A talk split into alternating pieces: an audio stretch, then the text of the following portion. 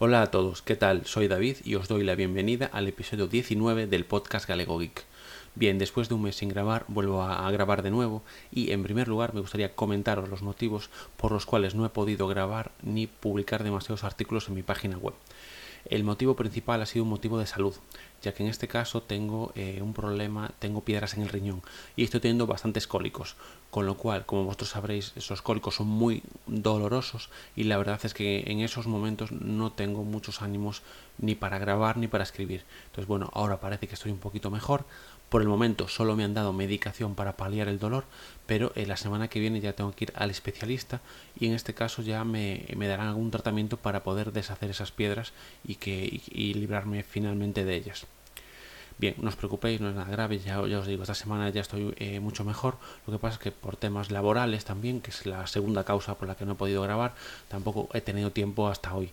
Hoy deciros que estoy grabando, hoy es, eh, perdón, hoy es jueves 16 de mayo y son ahora mismo las 11 y 41 de la mañana.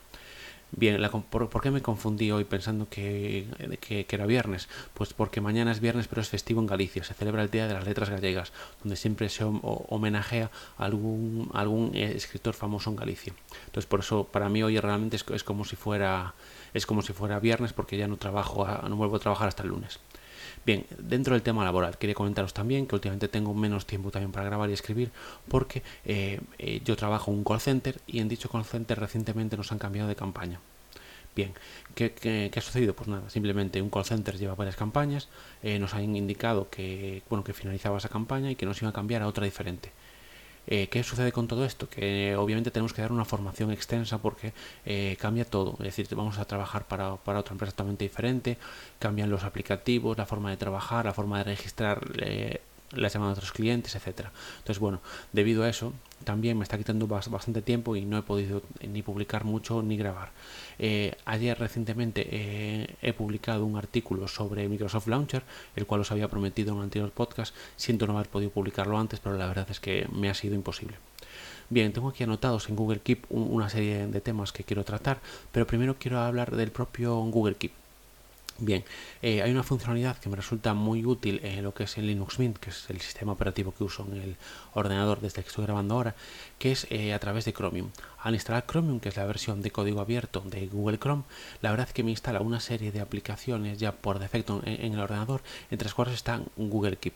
Y esta eh, versión mm, es como una aplicación, es decir, no es una como una tengo acceso a versión web, por supuesto desde el navegador, pero funciona como si fuera una aplicación y es muy cómodo porque me permite tener abierto a la vez Audacity con, lo que estoy grabando ahora y las propias notas del episodio para así ir poder comentando eh, las cosas que tengo apuntadas y que no se me olvide nada. Bien, eh, no voy a salir del tema de, Google porque en el anterior podcast os había hablado también de que eh, había estado probando aplicaciones de Microsoft en Android y que, eh, que, bueno que estaba contento, que me parecía que funcionaban bien. Pero bueno, finalmente debido a mi inquietud y la verdad que estoy muy acostumbrado al ecosistema de Google y creo que me gusta un poquito más que el de Microsoft, he decidido volver al ecosistema de Google. Es decir, he decidido volver a utilizar eh, Google Drive como nube, eh, he, vuelto a utilizar Google Keep para notas y, Gmail para, los correos electrónicos. Vale, realmente qué pasa? Mm, Google Keep lo que he hecho es eh, organizar todo en etiquetas para tenerlo mucho, mucho, mucho más organizado. Y yo creo que sin ser, sin tener tantas opciones, perdón, como puede ser OneNote, sí que es más visual y es más fácil verlo, ver las notas o incluso podemos marcar notas con casillas de verificación. Es más fácil compartir contenido directamente ahí si queremos eh, añadir fotos o incluso añadir un enlace, por ejemplo, que era algo que OneNote no me dejaba hacer por defecto, con Google Keep si puedo. Entonces, finalmente he decidido volver al, perdón, al ecosistema de Google, pues eh, Google Keep para notas, como decía, Google Drive eh, como como nube y también eh, Gmail como gestor de mis cuentas de correo. Por ejemplo, a nivel de correo tengo, la tengo mi cuenta personal de Gmail, tengo la cuenta del podcast, tengo otra cuenta que uso para darme de alta en promociones y esas cosas y pues tengo una cuenta de hace mucho tiempo de Hotmail y las estoy gestionando todas a través de la aplicación de Gmail y la verdad es que muy bien, eh, sin ningún tipo de problema y la verdad es que es que bueno, eh, contento la verdad, yo creo que me gusta más quizás la, la, la interfaz de perdón, me gusta más la interfaz de lo que es eh, por ejemplo, eh, Google Keep es más visual, lo encuentro todo más fácil y ahora que lo he organizado todo por etiquetas es, mucho, mucho más sencillo, la verdad.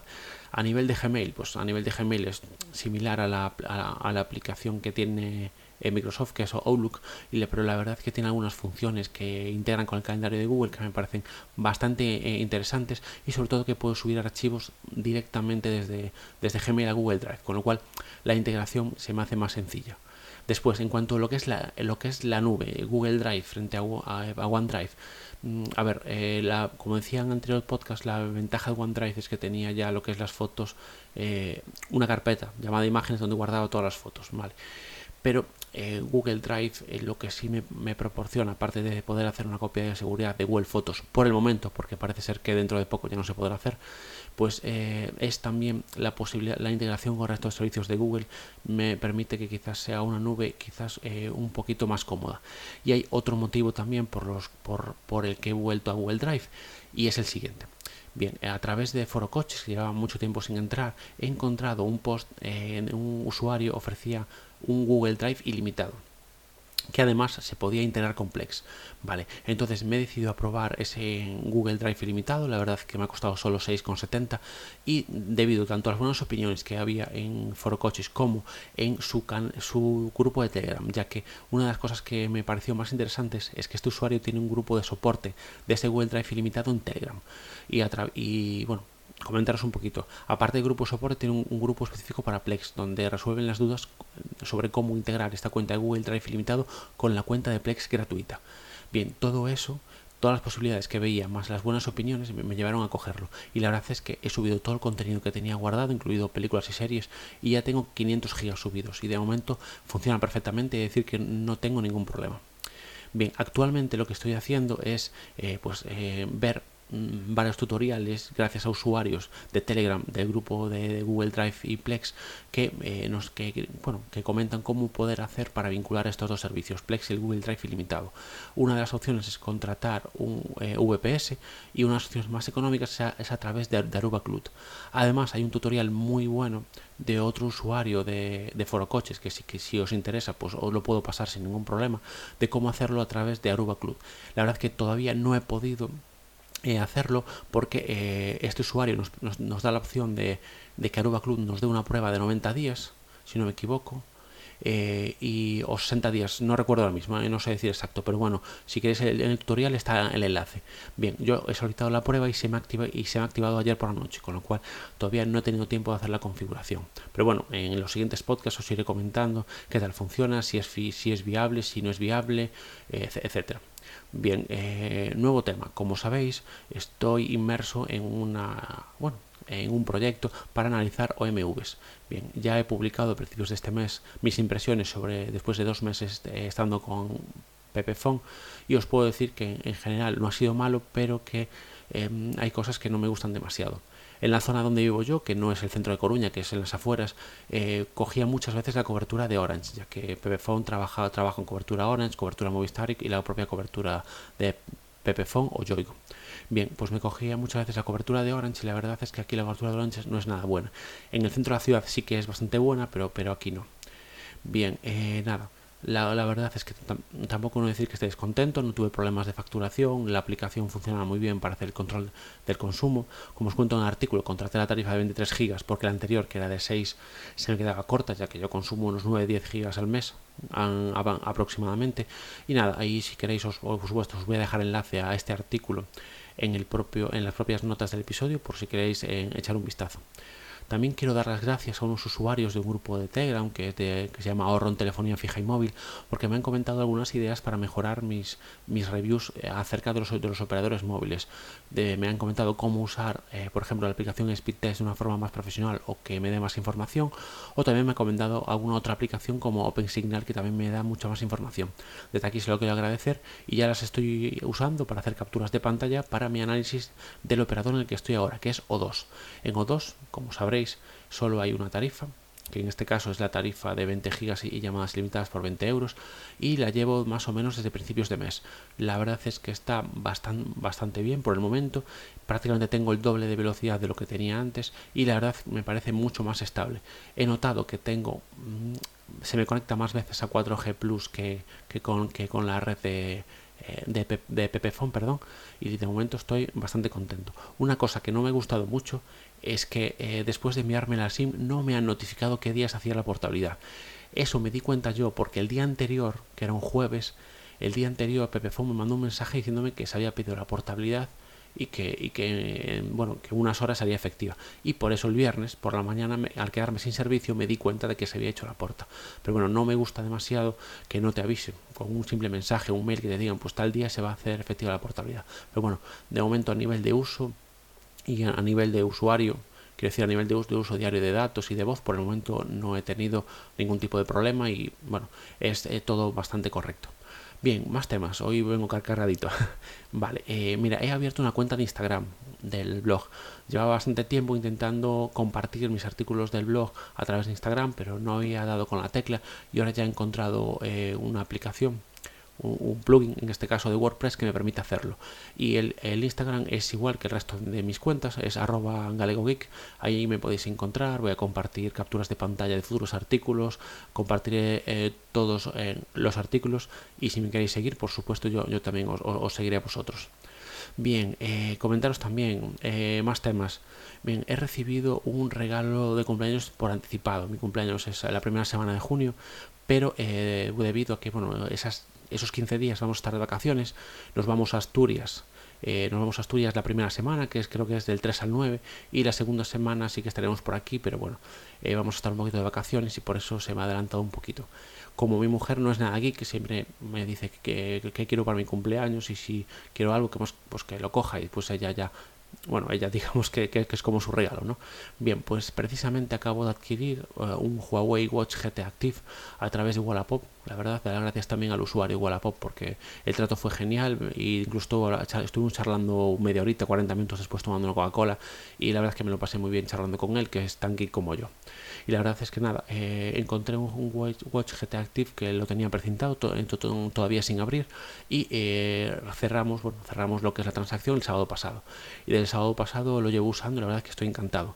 Parece, es muy bonito, la pantalla se ve perfecta aunque le dé el sol de forma directa. En la batería venía como al 60% y después de configurarlo y todo me ha durado hasta ayer por la noche todavía. Lo he cargado mm, ayer por la noche desde el sábado y llevando eh, lo que es el, la frecuencia de ritmo cardíaco con una medición constante.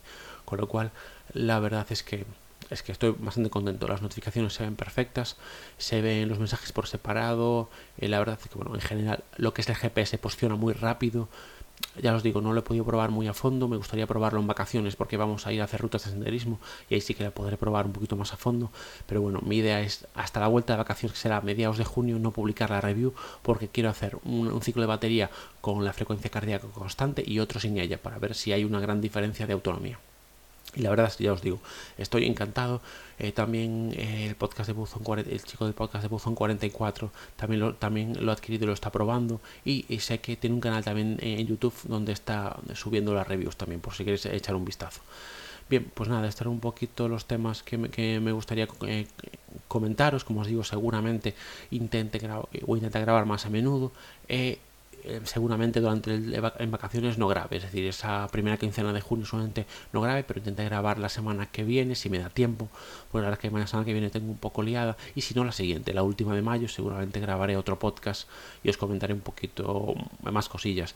También estoy, bueno, eh, como dice mi, mi mujer, a cabeza no para, entonces también estoy valorando opciones quiero ver qué proyectos puedo iniciar con una Raspberry Pi 1, que es la primera versión que tengo ahora, y había pensado eh, en varias opciones. Mi primera idea era montar un Cloud, que es una nube privada, pero parece ser que es un poco complejo y la poca potencia de la Raspberry Pi puede ser que sea un déficit a la hora de, que funcione correctamente. Entonces estoy valorando otras opciones y otras opciones que estoy pensando en hacer es la de crear, eh, digamos, una máquina de juego retro es decir, eh, instalar lo que hay, bueno, hay varias ROMs perdón, hay varias distribuciones que, que, se pueden instalar en una Raspberry Pi para poder disponer de un emulador de juegos retro, como pueden ser Recalbox, RetroPie, quizás RetroPie sea el más conocido, y como dispongo precisamente de un mando que había comprado hace tiempo en Banggood, que es un mando similar al de la, al de la NES, pues la verdad que lo, lo, voy a intentar configurar si me da tiempo este fin de semana y también os iré comentando pues qué tal me ha ido, si funciona bien o no. Después también la idea que tenga cuando tenga más tiempo también es intentar instalar en el PC de sobremesa el Nextcloud. Instalar un servidor Nextcloud para crear mi nube privada y tener todo y, tener eh, ahí, toda la información. Pues por ejemplo, el Nextcloud, una de las ventajas que tiene, por ejemplo, es que tiene la posibilidad de eh, añadirle aplicaciones, es decir, pues podemos tener eh, nuestras fotos guardadas directamente en el ordenador y poder acceder a ellas desde, cualquier dispositivo. Podemos acceder a nuestras propias notas sin tener que eh, sin tener que depender de servicios de terceros. Es algo que me parece muy interesante y la verdad es que a pesar que tengo varias nubes, como os decía, pues tengo una cuenta de OneDrive de tengo ahora de Google Drive ilimitado pero bueno, me gustaría probarlo, quiero ver cómo funciona, si es funcional, si, si no da errores de conexión y comentaros un poquito, los pasos que he sido yo para configurarlo por si alguno de, los que me escucháis eh, os puede interesar. Bien, nada más, me voy a ir despidiendo, pediros disculpas si se me corta o me o se nota un poquito que paro para respirar porque también estoy un poco acatarrado y la verdad es que al ser asmático pues a veces cuesta un poquito. Pero bueno espero que se haya escuchado bien el audio. Voy, voy a intentar nada ahora lo, lo, editaré un pelín para que la música no se escuche demasiado alta. Y nada más eh, nos escuchamos en un próximo audio. Un saludo a todos